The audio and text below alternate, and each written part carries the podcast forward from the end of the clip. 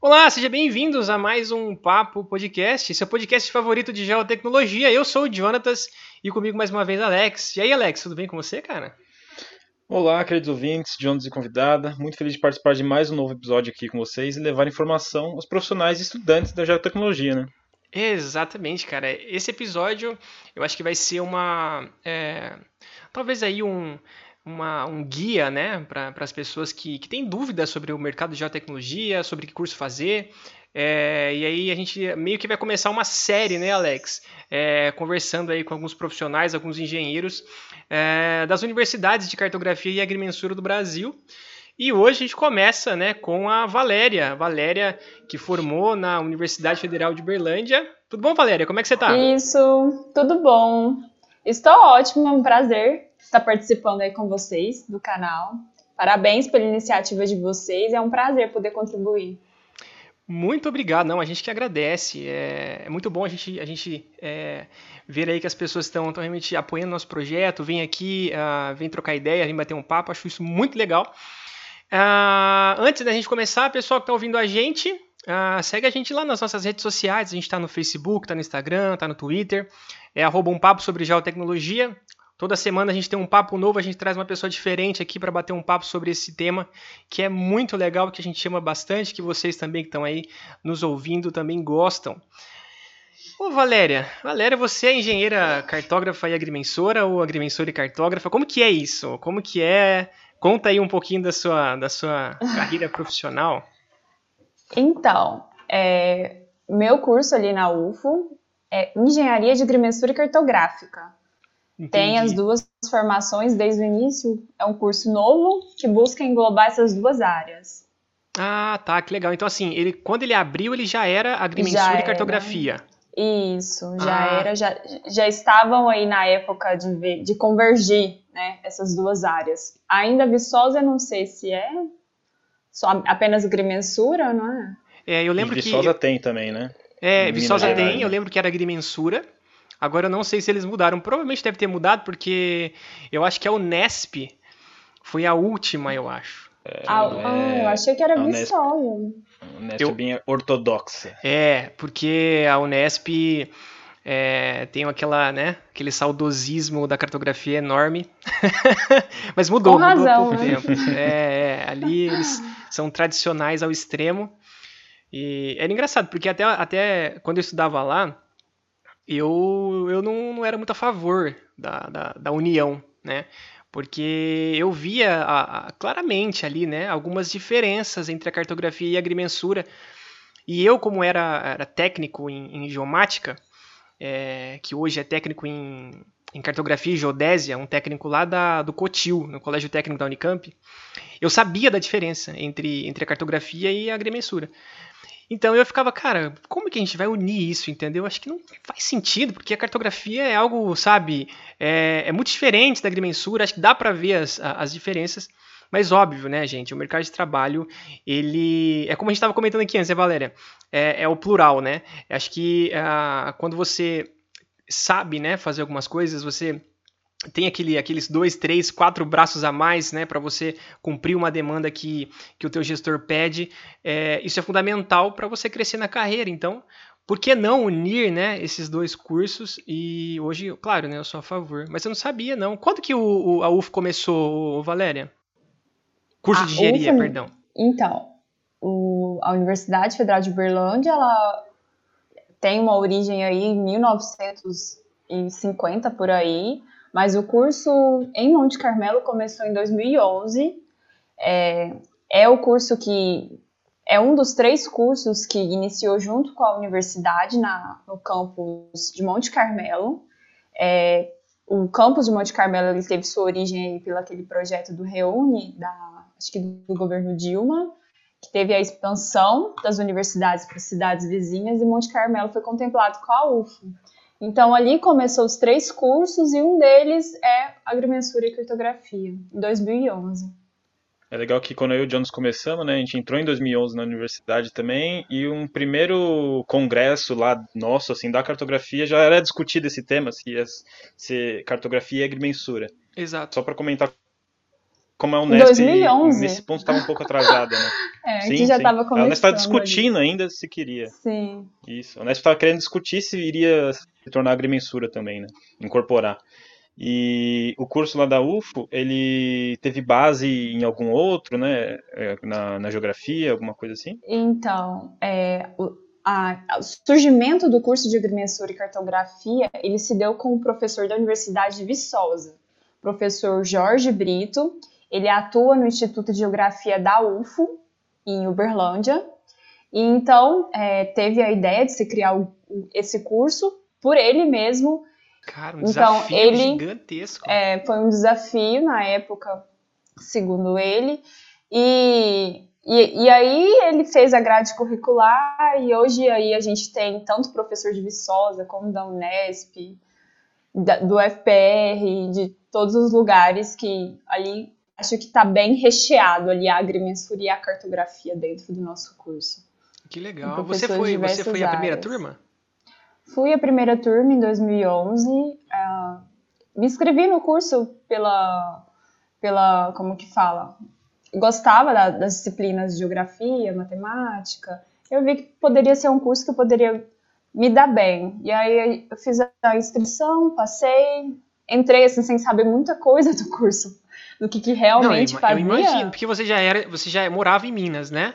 Em eu Minas, sou em- da cidade de Monte Carmelo. Ah, você já morava Daí, lá, então. isso. Então, assim, foi super novo, assim, a, a chegada do curso e a da escolha universidade em si, porque Da universidade enquanto a si, gente né? estava no ensino médio, havia um empenho muito grande da- do pessoal da cidade para trazer um curso da UFO, a UFO para Monte Carmelo, porque tinha e hoje tem um fluxo de estudantes assim bem considerável que vai para outra cidade para estudar, Universidade Federal e volta, ou passa a semana lá e volta.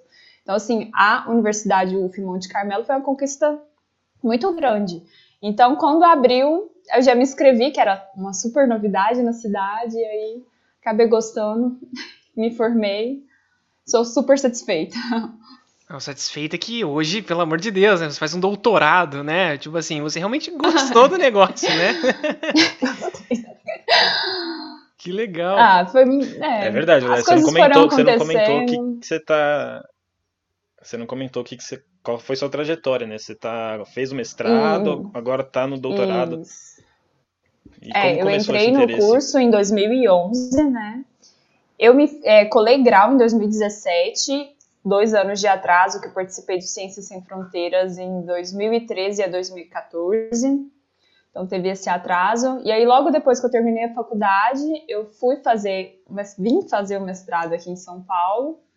Defendi agora esse ano, em abril, e agora estou no início do doutorado. Que legal. Parabéns, que massa. Acho que a- a- os professores da UFO devem ser super orgulhosos de uma, de uma aluna que realmente. Porque assim, é, deve, ser, deve, deve ser difícil, né? Você escolher um curso, é, primeiro, novo na cidade. Então, assim, primeira turma. é, então, foi muita base é, da confiança também, né? De, de falar assim, Sim. ah, eu vou, poxa, eu vou botar fé nesse curso aqui.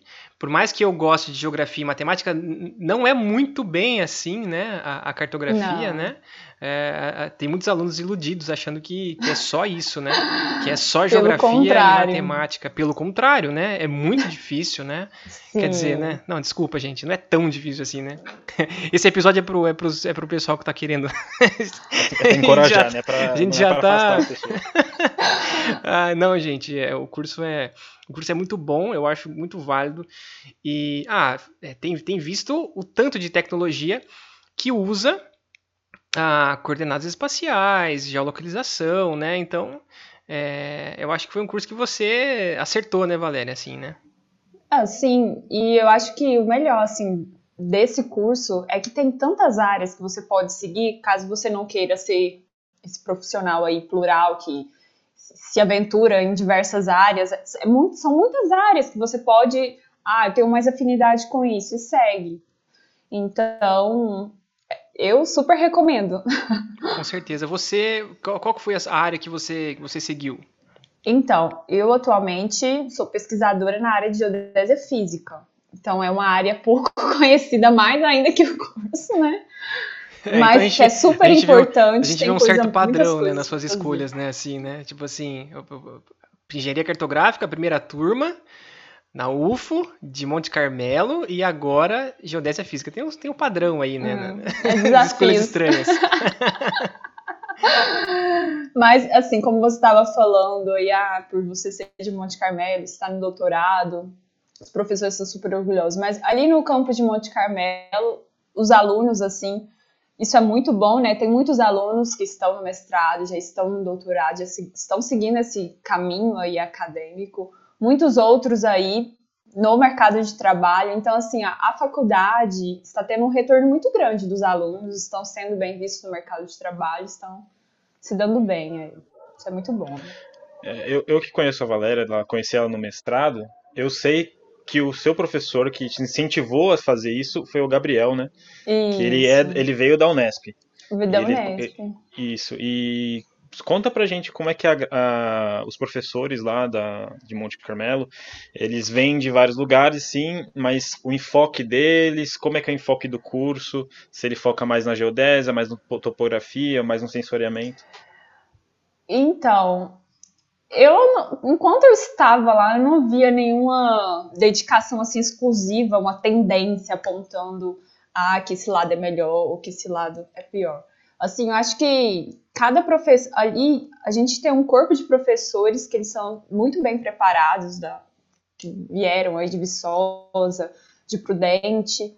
Então, o que você vê ali é que eles são professores novos aí no meio e que eles têm muita vontade de evoluir no curso. Então, sempre tem bastante coisa, sempre eles estão procurando é, incentivar minicursos, palestras. Recentemente, agora, eles estão é, gerenciando aí a Revista Brasileira de Cartografia, estão conseguindo evoluir com os trabalhos da revista, recentemente agora conseguiram indexar ela no Scopus, que é um indexador importante para a área. Então, você vê ali que é um curso novo, mas que tem muito empenho para melhorar e se equiparar aí aos cursos da Unesp e de Viçosa. Eu acho que essa é algo diferencial, talvez, de uma, de uma universidade. Uma universidade não, perdão, de um curso de cartografia, é, os professores que, né, os professores mais novos, né, que tem aí um, é, que, que tem essa, essa vivência Sede com... de trabalho, né? Isso, exatamente. Aquela coisa assim, ah, eu sei o que o mercado precisa porque eu vim de lá, eu, eu sabe, eu saí há pouco. Ah, eu sei o que, é, o que falta porque na minha graduação, os professores talvez é, saudosistas, os mais antigos, não passaram para mim, né? Talvez focaram na, tanto na parte teórica, puxa, e deixaram a prática, entendeu? Então, isso talvez eu acho que é, que muda, sabe? essas nuances assim da, desses, dessa, desses professores, pesquisadores que saem dessas, uh, dessas universidades, desses centros de pesquisas é, gigantes, que é Unesp, Viçosa, UFPR, uh, Instituto Militar de Engenharia, é, e aí vão para esses, esses centros que estão crescendo e falam, não, acho que o profissional da cartografia ele tem que ser uh, moldado nessa, dessa forma. E eu, eu acho que isso deve ser um diferencial da, do curso de vocês, né, Valéria? E assim, o principal que a gente tem visto aí, a gente que é egresso do curso, que está sendo acho que muito interessante também, é que os professores eles tentam manter contato com esses egressos. Então, sempre a gente está recebendo e-mail e eles pedem um feedback do pessoal que está no mercado de trabalho, o que, que falta no curso para melhorar, é, o que, que, que, você fez lá no passado que não te agregou, o que, que você. Sabe? Então, tem essa busca, tem esse feedback dos alunos. E isso é muito bom de se ver, né? Que é Puxa, que legal. O total benefício do curso. Incrível, incrível saber incrível. disso, assim, que os professores tentam a, a, se manter atualizados, né? Isso é legal. É... Eu, eu tive uma experiência um tempo atrás que a gente estava tentando contratar um estagiário para a empresa onde eu trabalho. E, e, assim, eu sempre fui. Eu sempre fui apaixonado por cartografia, o pessoal que ouve aqui sabe, né? E eu falei, poxa, vamos contratar alguém da cartografia, porque eu sei que, que precisa, né? A, a, a, o meu curso ali, poxa, a gente às vezes sente uma falta de, de, de, uma empresa que vai lá e busca profissional e tal. E aí, poxa, eu mandei e-mail, né, pro, pro antigo, né, coordenador dos estágios, que tinha um coordenador desse tipo lá, e aí eu falei, ó, tem uma, uma vaga aqui, será que a gente consegue trazer alguém e tal? Poxa, ficou, foi tão triste, porque eu não senti o empenho, sabe, do, do, do, do, professor nesse sentido, tipo, poxa, tem uma vaga aí, você acha que dá para colocar um cartógrafo? Não, vamos, vamos fazer sim, vamos divulgar essa vaga para os alunos, vamos ver se a gente consegue é, achar um tempo aqui, às vezes um aluno ele tem uma janela aqui, outra ali, dá para a gente encaixar. E, por fim, a gente contratou um profissional de outro, de outro curso. Pela é... falta de iniciativa do professor pela falta de iniciativa. Claro, o, o, o, estagiário que entrou aqui, que foi uma estagiária, né? É, ela deu conta do recado, ela não era cartógrafa, né? É, foi muito bem. É, então, assim, não tô, não tô falando mal do, da profissional que entrou. Mas sim de, poxa, pô, a gente precisa né, desses tipos de professores, igual os professores da UFO, que, que incentivam, né, que vão buscar é, conhecimento para deixar o curso cada vez mais atualizado. Poxa, eu acho legal, né, Alex? Pois é, né, é, é complicado quando os professores, eles, eles costumam quando eles vão ficando um pouco mais, mais velhos no cargo, né, eles costumam focar muito na pesquisa, que é o que é mais cobrado deles, né? E acaba que os alunos ficam um pouco sem essa monitoria, bem nessa fase importante que é na hora de você entrar para o mercado de trabalho.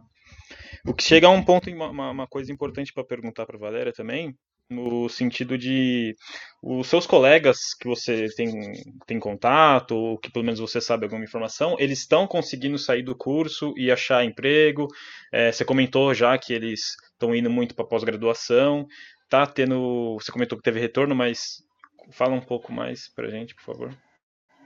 Então, é, eu acredito que a maioria, quase, acho que 90%, 95% do pessoal que formou comigo, algumas turmas antes, algumas turmas depois, estão empregados.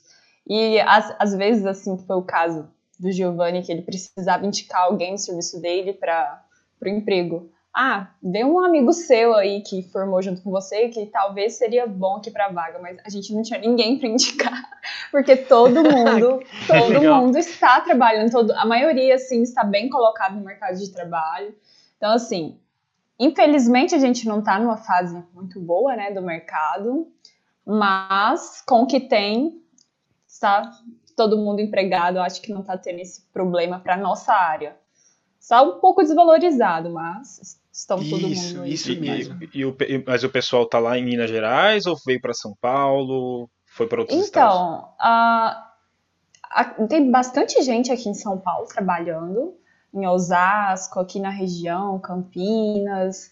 E tem um pessoal também que fica, que fica ali na região, porque ali na região de Monte Carmelo é uma região voltado para a parte agronômica. Então ali eles conseguem emprego na redondeza ali para trabalhar com georreferenciamento, topografia, é, aerolevantamento também ali de tudo.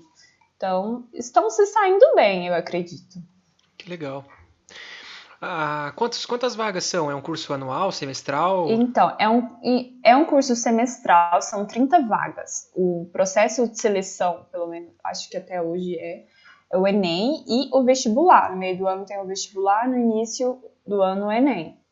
E lá, assim, é. Quando está no vestibular, você vê mais o pessoal aí da, das proximidades, próximo, da, da, da, cidade e da cidade ao entorno. Agora, quando é Enem, vem. O curso, é, as vagas são mais concorridas e vem gente de todo lugar lá. Tem pessoal ali desde o norte, sul. É uma cidade pequena, pouco conhecida, o curso pouco conhecida, mas está agregando muitas pessoas de todos os lugares. Eu lembro quando eu fui fazer engenharia cartográfica e aí eu é Presidente Prudente, né? Então assim, eu a minha família morava em Piracicaba e aí eu falei assim: "Ah, mãe, eu vou fazer engenharia cartográfica". O que, que é isso? O que, que é cartografia? O que, que é isso? Engenharia cartográfica. Tem engenharia mapa. disso? Tem, mãe, tem. Vou fazer isso daí. Ah, pra onde você vai? Eu vou Presidente Prudente. Falei, o quê, meu? Onde que é essa cidade? é onde? É aqui em São Paulo? É que assim, a gente não sabia, né? E tal. É, então, eu imagino que é curso novo, com nome diferente, e o seu é pior ainda, porque é maior, né? É agrimensura e cartográfica, né? Então, deve dar muito susto e muito pai aí, né? Vai, mãe. Ah, sim. E pode falar. Eu, eu acho falar, que na maioria, na maioria dos casos, Jonathan, é, só para complementar o que você está falando, na maioria dos casos, é, diferente de você, né, Jonathan, eu e a Valéria, a gente, eu não tinha conhecimento nenhum do que era cartografia, direito, assim, sabia que era fazer mapa. Porque, pelo, pelo que eu pesquisei, né? Mas é, a maioria dos alunos entram e acabam não, não sabendo muito bem qual que é a atividade fim, ou muitas vezes quais são os passos que você chega para você fazer, né? Quando você vai falar com engenheiro civil, ele sabe mais ou menos o que ele vai ter que fazer. Mas quando fala engenheiro para fazer engenharia cartográfica, o cara não, não tem essa dimensão, né? Exatamente, exato. Quando, é, quando a gente se coloca para alguém que não conhece, é, qualquer curso né, que a gente fale né, mais conhecido ali, ele já tem uma noção né, do que o profissional faz. Agora, é, quantas vezes né, a gente já fala, ah, eu sou engenheiro cartógrafo, né? Ah, mas que isso, cara? O que, que faz isso, né? é, no meu caso, ainda é. Quando você relaciona a palavra agrimensura, é, o sinônimo é medir terra, né? Então, ah, você vai medir terra, mas assim. É verdade, é verdade, é verdade. Era por isso que eu tinha uma certa, um, um certo pé atrás com essa mudança. Eu falei, gente, agrimensura é topografia, né? Ah. Deixa eu perguntar outra pergunta relacionada a essas vagas, né? A, a, a evasão, né? Assim, o pessoal que, que entra lá na, na UFO costuma ficar até o fim. Como é que foi a sua turma e Hum. mais ou menos o pessoal que você conhece, se eles quantas quantas pessoas se formam, né, por, por ano lá? Então, é, no começo, que foi quando eu entrei, é, a primeira turma acho que formaram, não sei de número, mas foram poucos. A turma entrou, abriram 30 vagas, mas só teve 20, acho que a turma era composta por 23 pessoas. Que o restante foi desistindo, que é, fez vestibular em duas faculdades, entrou, Aí viu que deu certo na outra, foi para outra universidade, com toda razão, né? Primeira turma, tudo, tudo de incerto que poderia acontecer. Então, a gente começou ali com 23. É, acho que apenas uns duas pessoas que desistiram mesmo, que não chegaram a se formar. É, o índice de desistência, eu acredito que, que não chega Não é grande, não é É só é demora pra grande, formar, só uma né? pequena taxa. Demora muito para formar, inclusive lá em Monte Carmelo tem gente que estava saindo da Unesp para ir para lá por causa da, da configuração aí que é o semestre para fazer as Ah, deve disciplinas ser de foto cálculo, 3, né, Alex? É, E- fugindo do galinho. reprovação. então, lá é um curso semestral e então ali você consegue puxar as disciplinas, né? A Unesp eu não sei se ainda é, né? Tem algumas disciplinas que são anuais. Nós É mudamos. Mudou. Nós, né? Ah. Como se eu estivesse lá. É, né? É, a Unesp mudou. Ela é toda semestral agora. Ela é toda semestral. é. Agora eu acho que, que virou padrão aí. Em todas a. Eu não sei como é a UFPR, porque o UFPR, se não me engano, tinha disciplina anual também. Mas a Unesp, Uhum. ela é semestral agora. Tanto que tem, tem fotogrametria 5, se eu não me engano, a- Alex. Meu Deus. Porque nós tínhamos três, né? E aí eles dividiram, aí ficou, acho que ficou topografia 5, topo, é, ficou acho que sensoramento remoto também, por aí. Fotogrametria tem bastante também, por conta dessa é, desse enquadramento ah, das novas. é, essa, no, essa, esse novo, esse novo, essa nova norma aí, né? Da, do MEC e tal. Ficou tudo semestral agora. Então, é, você falando aí, me veio na cabeça aí a grade curricular, que, como eu te- tinha falado, é, o curso foi criado aí, num momento aí meio que nas pressas, e a gente teve, eu e até hoje, a mesma grade que eu entrei até hoje é a válida, só que tem um movimento aí para mudar essa grade, porque a gente ainda não tem um aprofundamento em algumas disciplinas, como você falou, foto 5, eu- meu Deus. A gente só tem três lá, ajustamento até, até hoje só tem um, então tem algumas disciplinas que tem essa necessidade de ter mais outras disciplinas. Você só tem ajustamento 1? É só, só, um, só um ajustamento? Só um ajustamento, então Entendi. Poxa, assim, fica aí. De, eu que acho é que deve ser super importante. Né? É, eu acho que deve ser super corrido, assim, porque gente, o nosso aqui era anual e, e, tinha muita coisa. Sim. Pra, pra ver, né? É, então, agora acredito aí que nos próximos anos isso, eles vão começar com outra grade e vai mudar. Eu acho que vai ficar mais difícil, é claro, né? Mas é pro bem. Ah, sim, é sim, com certeza. A, a Unesp teve, teve vários movimentos desses, né? É, de mudança de grade. É, eu acho que com relação a isso, aqui o pessoal não tinha tanto receio de, de mudar. Quando a gente entrou em 2011, é, eu tinha uma, uma amiga que, a Ariane, ela, ela fazia engenharia cartográfica e ela tinha uma, uma, uma grade. Quando eu entrei, eu peguei outra. Entendeu? E aí, quando, aí, quando eu saí, tinha umas alterações, mas assim, era, era como se fossem umas, umas disciplinas. É, como, é, como é que chama aquela disciplina que você. optativa. E aí, é, essa disciplina já te dava o direito lá na frente da, do, da engenharia de agrimensura. Aí depois mudou. Então, assim, nesse período teve, teve. O curso teve três grades. Mas eu já, eu já fiquei sabendo que já teve mais. Então, assim, eles sempre estavam alterando o, esse curso, é, a, a, engenharia cartográfica. Você sabia, Alex? Não, é isso que eu tô vendo. Eu não lembro de ter pego mais é, grade. É.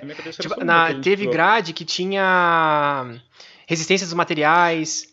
É, tinha. Nossos... É, ah, essas, tá, tinha umas matérias do, do, núcleo básico de engenharia que foram retiradas da, do, da grade e aí mudou. Entendeu? É verdade. Depois é verdade, mudou de novo. A gente chegou até a fazer química, né? A gente faz, fez química até. É. Aí depois. Aí Mas mudou. química vai entrar na de Monte Carmelo.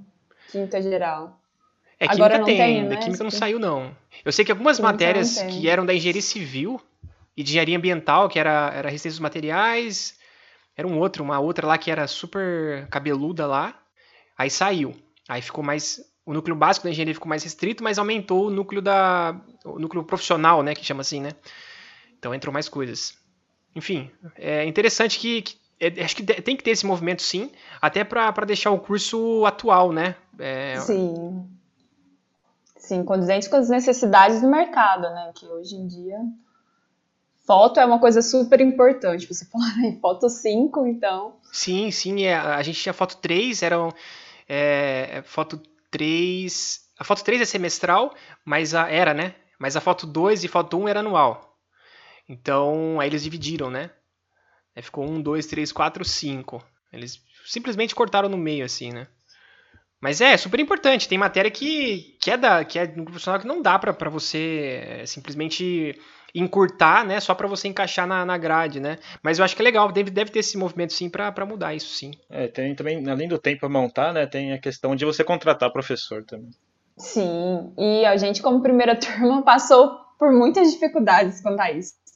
Porque quando você cria um novo campus aí pelo menos no projeto Reúne, é assim: cria, é, começa em qualquer prédio e depois que vem a infraestrutura, né? Então a gente teve aí uma deficiência dos equipamentos, os professores chegavam atrasados, mas assim, deu tudo certo e hoje em dia não tem mais esse problema. Hoje a UFA ainda tem mais dois cursos que ali na cidade, que é o Engenharia Florestal e de Geologia. Então ali já tem cinco cursos e para quem está em dúvida de prestar é, vestibular para engenharia cartográfica ali na cidade de Monte Carmelo, assim, é uma cidade muito boa, muito receptiva, só que quem mora em São Paulo aqui, por exemplo, for para lá vai ter um choque cultural, é claro, né, como qualquer outra cidade pequena. Estamos de volta. É, Valéria, então você estava dizendo sobre o custo de vida, sobre a, a, sobre a cidade né, de Monte Carmelo, né? Isso.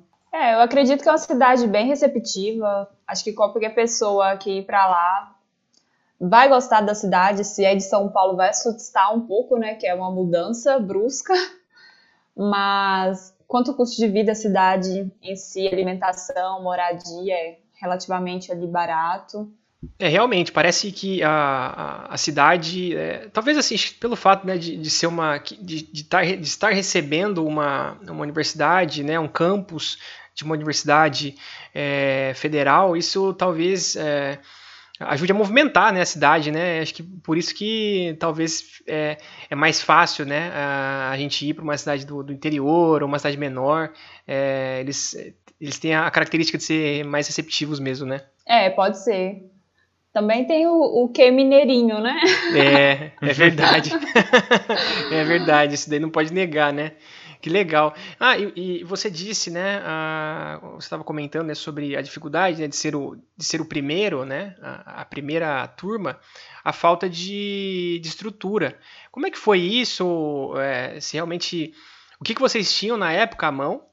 E, e como é que está hoje? E só para complementar, é, um, do, um dos cursos isso, isso eu ouvi, né, faz, faz bastante tempo, mas um dos cursos mais caros de serem implementados é a engenharia cartográfica, exatamente pela, pela estrutura.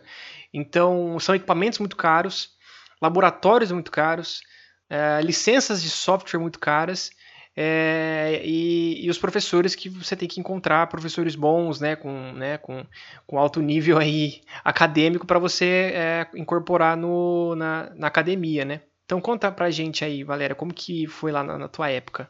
É, com certeza. Então, quando a gente começou, a gente a estrutura era no prédio do SESI, então a gente não tinha nem o local ainda. E só que é um prédio também bem, tá, estava bem estruturado para ter três turmas apenas, então era tranquilo as aulas. Agora a, o primeiro semestre de curso a gente não tem topografia, então ali a parte prática a gente começa a ver no segundo semestre. Então no segundo semestre a gente ainda não tinha equipamentos topográficos e a gente iria, ia fazer visita no laboratório da engenharia civil na cidade de Berlândia. Então, ali nessa essa topografia aí, ela ficou defasada, é claro, que a gente via cálculos e tal, mas não tinha aquele contato diário com os instrumentos. Mas aí no ano seguinte já chega, chegaram os equipamentos e com o passar dos anos os professores foram aí fazendo projetos para comprar os equipamentos. Então hoje acho que nesse sentido a universidade, o curso de agrimensura está completo. Tem desde Vante, a estação robótica, estação, várias estações totais, software. Então, hoje está completo. E, e uma, uma dúvida minha, lá não tem pós-graduação, né? Você já comentou. Tem. Começou tem? ano passado a pós-graduação, só que ela é uma pós-graduação interdisciplinar, que envolve o curso da agronomia. Eu não sei falar com propriedades do, dessa pós-graduação, mas eu sei que é uma pós-graduação interdisciplinar que, que envolve a informa, é, a geoinformação envolvendo o curso de agronomia e agrimensura. Então ali é, tem mais o foco aí da, da agrimensura focado na é, direcionado à área da agronomia em si.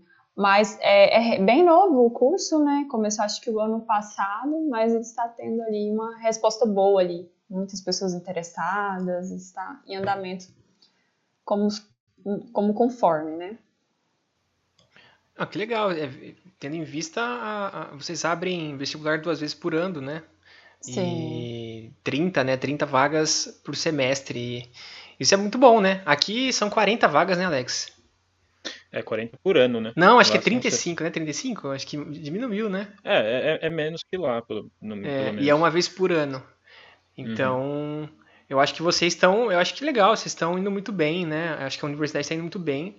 E só pelo feedback seu aqui, né, de uma egressa, de uma, de uma aluna aí que passou é, pelos perrengues de ser a primeira, mas mesmo assim é, a universidade deu conta de formar esse, esse aluno do, do primeiro da primeira turma, né? É, e é, é, engraçado porque às vezes as primeiras turmas sempre são as que sofrem mais, né? Porque é aquela coisa, é ajustar, né? O ajuste dos ponteiros, né?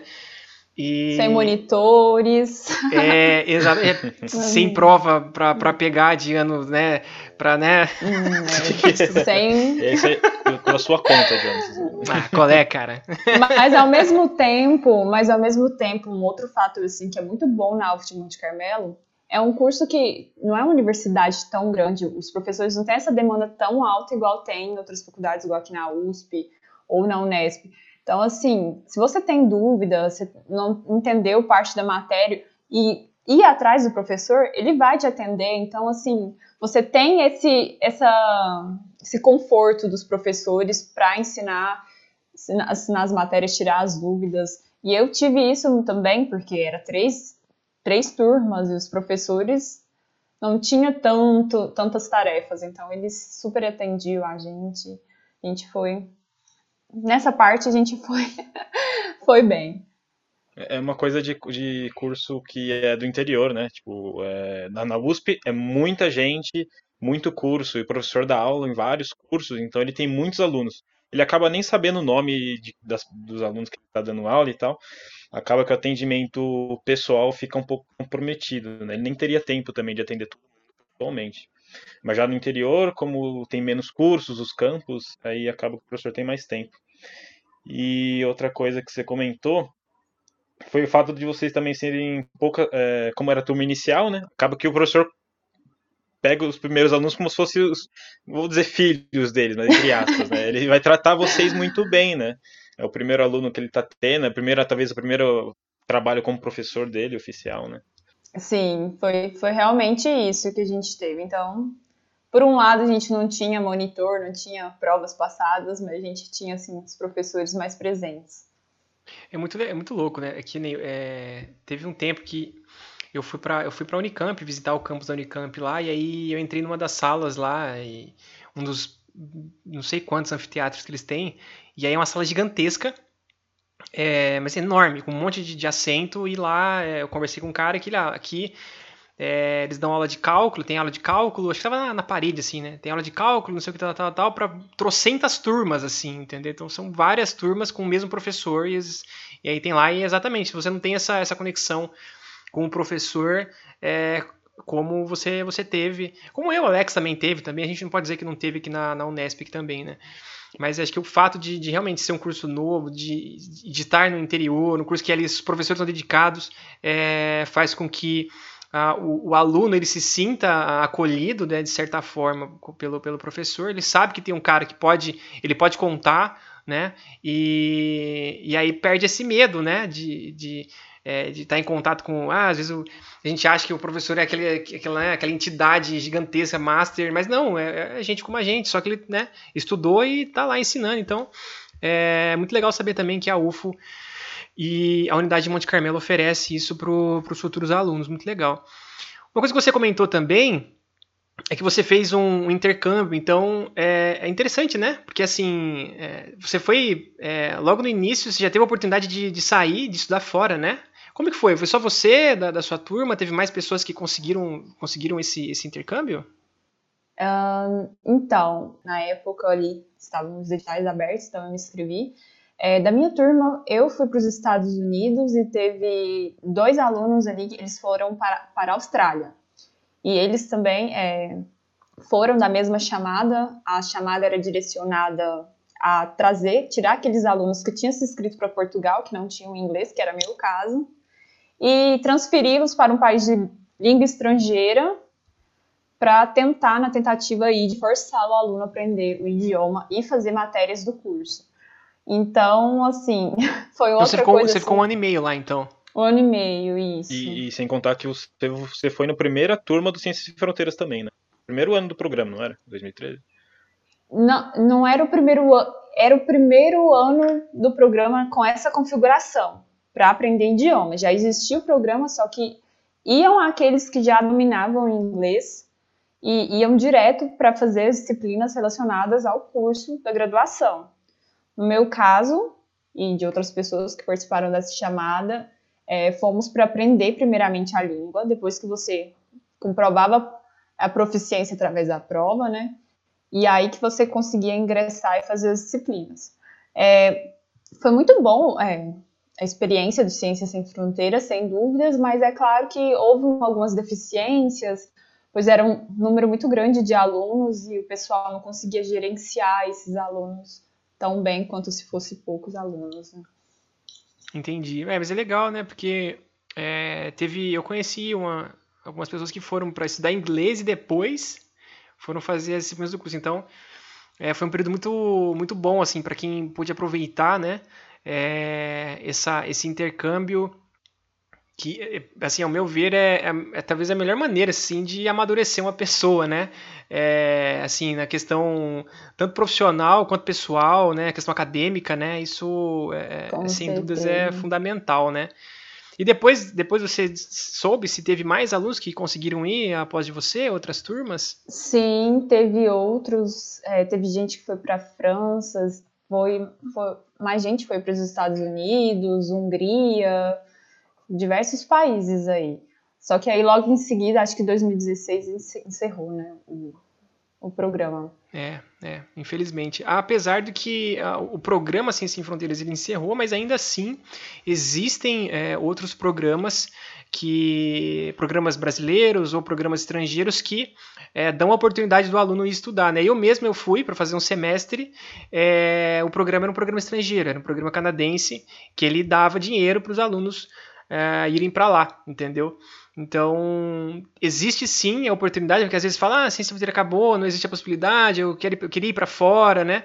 E existe sim, né, Valéria, outros programas, né? Sim, existem diversas parcerias, acho que até algum, algumas entidades aí brasileiras fazem parceria com a própria universidade e sempre estão enviando aluno aqui à USP, é recorrente, né, Alex? A gente via ali sempre alunos ah, da graduação não. trancando para ir para fora na USP é bem comum mesmo. Tem muito, é. muitos, muitos, muitos programas, muitos programas, muitas parcerias que a USP tem. A Unesp ela tinha uma com a França, uma parceria com a França. O Jonatas foi um, um, um o segundo, a primeira foi a Thais, ela conseguiu ir para o Canadá. O Jonatas foi o segundo, conseguiu ir para o Canadá. Então, assim, não tem um programa federal, né, o Ciências Sem Fronteiras, mas existem programas estaduais, programas das universidades ou que vêm de fora e oferecem isso para o aluno brasileiro que no fundo, cara, é... essa experiência internacional é, é muito forte, né? Para quem você ficou, disse, comentou, ficou um pouco desassistida lá, deve ter sido um perrengue. Porque fora do país, desassistido, deve ter sido bem, né? Bastante dor de cabeça. É, é... é assim, a gente estava, eu estava, eu e outras pessoas estávamos aí na graduação, então Claro que o nosso foco era o inglês, mas principalmente em fazer alguma coisa que iria agregar na graduação, né? E aí houve essa dificuldade de ir para uma universidade que tinha o, o, curso, o mesmo curso no Brasil, e conseguir fazer as disciplinas, que como a gente foi para fazer inglês, no primeiro momento eles colocavam a gente em qualquer universidade que tinha o inglês, e depois você pedia para mudar. E aí na hora de pedir para mudar que vinha todo esse problema hum, tá. da, mas deu tudo certo, foi experiência enriquecedora. Faria tudo de novo. Você foi para onde, Valéria? Eu fui para os Estados Unidos. Qual, qual estado?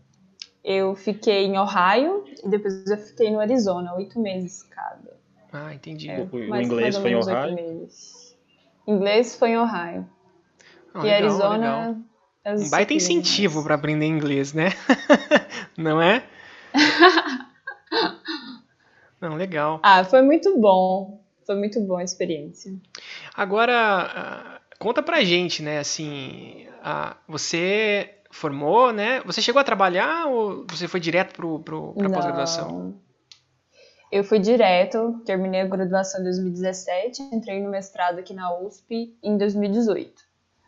Então, eu não tenho essa experiência do mercado de trabalho, pelo menos ainda, né? Entendi. Você pretende seguir carreira acadêmica ou trabalhar? Quer dizer, peraí, ficou meio estranho, né? Nossa!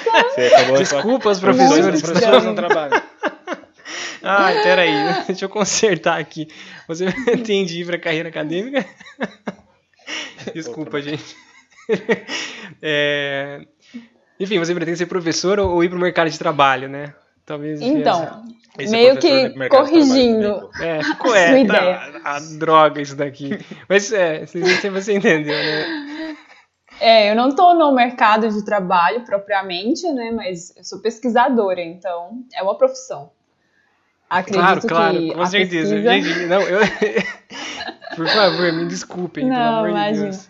Eu fui pesquisador, então... né, eu sou, né, eu sou com vocês, pessoal, pelo amor de Deus, não quero de maneira nenhuma, às vezes ficou chato, né? Só para deixar claro aqui.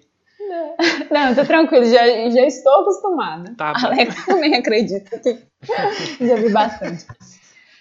Mas, assim, é, eu gosto muito da pesquisa.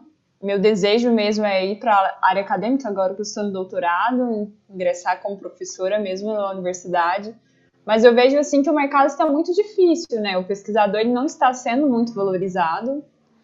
Então, é, não sei. Realmente não sei qual, qual vai ser meu próximo passo. Vamos é, ver. É uma situação difícil porque na época que você comentou, 2011, é, o governo estava abrindo muita universidade, então tinha vaga, né, para os alunos que estavam terminando suas pós-graduações, eles poderiam ingressar, fazer o concurso, né, prestar. Se passassem, podia ter vaga. E como não está abrindo Sim. mais universidade pública, fica ao interesse das universidades privadas, né? E às vezes o cartógrafo, assim como não é um curso muito conhecido, também não vai ter tanta vaga disponível assim tão fácil. Sim. E... Então, é, por um lado a gente vê essa dificuldade que não está tendo tanto concurso, não está abrindo muitas vagas aí de professores como estava há um tempo atrás, mas por outro lado, assim, por eu estar em uma área tão assim, é uma área pequena, que não é muito conhecida, mas o, o trabalho que a gente está tendo ali na, no mestrado e, e, e, no doutorado, assim, eu, eu me sinto assim como se eu estivesse contribuindo. Então, quando você faz alguma coisa assim que está realmente agregando, é até difícil, né? Largar a pesquisa. Vamos ver. Conta pra gente o que você faz. Aliás, conta pra gente o que você fez no mestrado, né? Se você tá, puder, tá né, dar um, até, né? um, um release pra gente e, e o seu o seu doutorado, né? Então, a minha área de pesquisa é a geodésia física, os aspectos físicos da geodesia, como falam, geodésia, geodesia. É, eu me interessei por essa área no trabalho de conclusão de curso, que eu fiz um trabalho dessa área, e logo em seguida eu prestei que o processo seletivo de mestrado da USP, porque que a USP, o programa, é, tem um professor ali que ele é um dos precursores da geodesia física aqui no Brasil. Então, eu ingressei no mestrado em 2018 e minha área de pesquisa é, foi a atualização da infraestrutura gravimétrica, as redes gravimétricas do estado de São Paulo. E com essa atualização dos dados gravimétricos, é um estudo de metodologias aí para melhorar a infraestrutura altimétrica do estado de São Paulo. Então, aí eu calculei o o quase geoide e o geoide do estado de São Paulo. E também é, eu fiz um estudo aí do, do International High Reference System, que é o que tem se discutido, discutido muito aí na parte da geodesia, que é a implantação de um referencial altimétrico físico mundial. Então, é uma fase de pesquisa, não está, é, está encaminhando para se tornar como se fosse o TRF, né, um sistema um sistema similar a ele, só que ainda falta muito o que fazer. Então, acho que qualquer pesquisa aí que está sendo direcionada a essa área está contribuindo bastante para a realização desse sistema. Eu acho que o Jones vai concordar comigo que um dia a gente tem que chamar a Valéria de novo para falar só sobre gravimetria para explicar para a gente várias coisas que a gente não vai saber direito. Porque realmente, é, se começar a entrar fundo, vai vir vários nomes que eu e o Jontas não vamos saber direito, vai ter que dar uma pesquisada para a gente estar inteirado no assunto e, e mais vale a pena, porque assim, a gravimetria ela é necessária para muitos projetos, né, Valéria? É, pra, principalmente para infraestrutura, né? Quando você vai fazer grandes projetos de engenharia.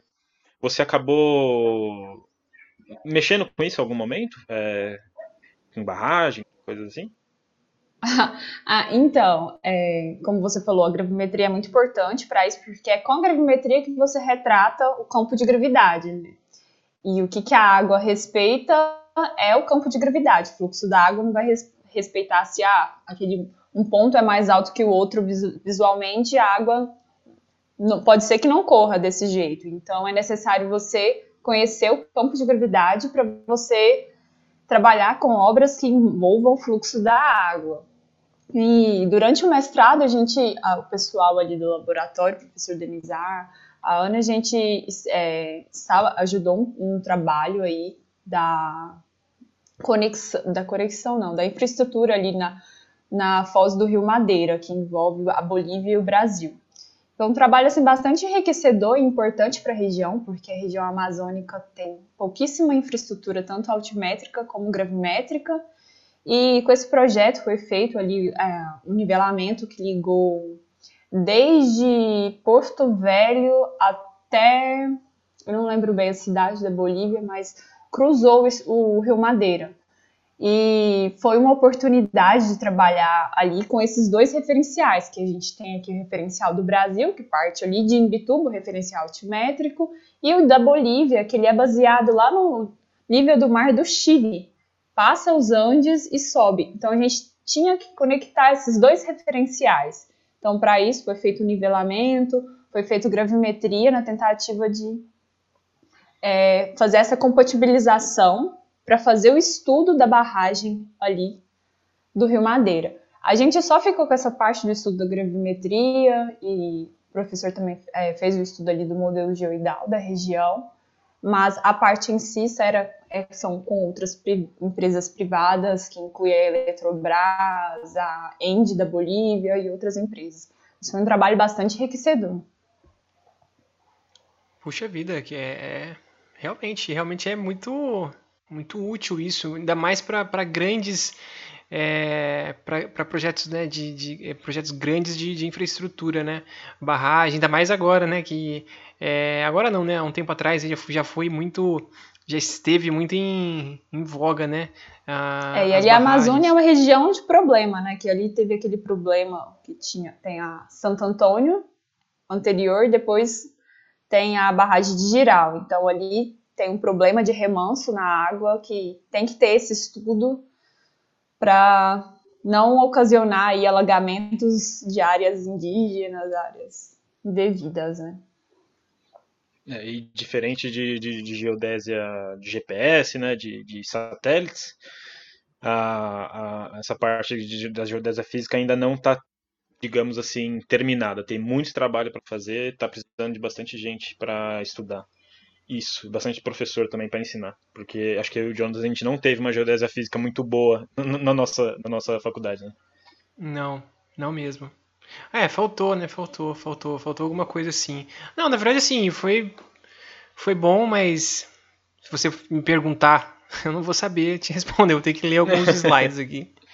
Eu aprendi bastante com o professor Denizar mesmo, ele, ele ensina muito bem, assim, ele é muito bom. Que legal. Tanto é que ele é referente. E, e assim, é, o Alex é, falou, né? Realmente precisa de gente, né, para estudar isso. Isso é muito importante. É, e como que tá, assim, a, as pesquisas, né? É, é, além de você e o professor Denizar, você conhece uh, outros projetos, outros profissionais, é, outros, outras universidades que, que estão nessa, nessa linha de, de pesquisa, Valéria?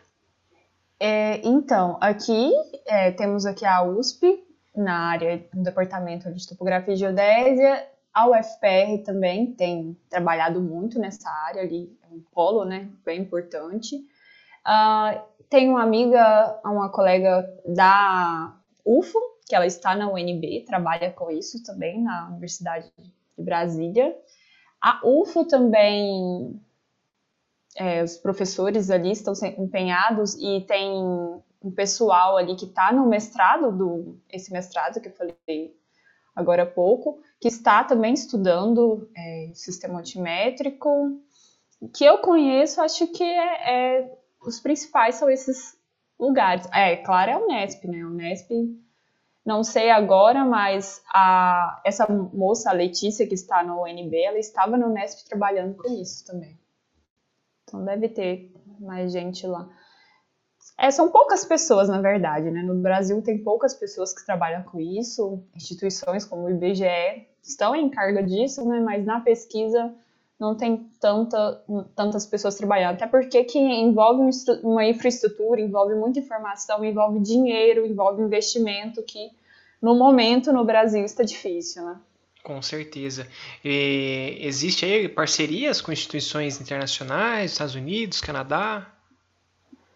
É, então, é, geralmente desde da, toda a evolução aqui, infraestrutura tanto altimétrica e gravimétrica do Brasil, não posso falar isso com muita propriedade, mas sempre houve um apoio aí dos governos estrangeiros apoiando, investindo no Brasil para é, implantar para determinar, medir essas, esse, é, essa, esses dados no território brasileiro, em países aí da América do Sul. E em troca você dá o dado, é claro, para eles, porque eles precisam desse dado também para melhorar o modelo do geopotencial. É, e todos os modelos que a gente tem hoje em dia são desses países mais desenvolvidos, né? Então, há essa troca de informações. Te dou o dinheiro, você faz, melhora seu país, você me devolve essa informação que eu vou melhorar o meu modelo. Então, é isso que tem se feito. É, atualmente, é, estão é, o professor aí que ele tem essa parceria com os países de fora, ele está em busca aí desse investimento para melhorar infraestrutura, essa infraestrutura altimétrica e melhorar também os modelos agora do geopotencial, porque sem melhorar os modelos também a gente não consegue implantar nada. Entendi. Interessante. Não, eu, eu sempre acreditei no, no Brasil, assim, como um, um, celeiro mesmo, assim, de pesquisadores, entendeu? É, exportação de, de ciência. E, mas a gente, precisa de, a gente precisa de investimento também. É, é difícil a gente fazer pesquisa sem dinheiro, sem apoio, sem recurso. Sim. E ainda mais agora, se o nosso governo federal é, infelizmente é, não tem apoiado né, com tanto afinco, não tem nem acreditado né, na, nossa, na nossa ciência, é, mas eu torço mesmo para que vocês consigam né, fazer ciência, trazer é, essa, tudo isso que, que vocês fazem, né, que é muito importante, é, a geodésia física, a gravimetria, é, criação de novos modelos, parceria com institutos internacionais, criação de é, enfim, eu estava comentando sobre, uh, sobre essa falta né, de, de investimento do, do, do, do, poder público, né, da, dessas iniciativas aí públicas, né, as iniciativas federais, enfim, né, que seja. Mas o que eu desejo mesmo, né, toda sorte para você, Valéria, né, força para você terminar esse projeto que é incrível. É, e torcer, a gente torce aqui para que a, a, a a ciência brasileira aí esteja no, nos tops aí internacionais. É um negócio que eu, eu acho que eu, viu Alex, vai ser um exemplo que eu vou sempre dar aqui quando a gente falar de tecnologia, vai ser do Map Biomas.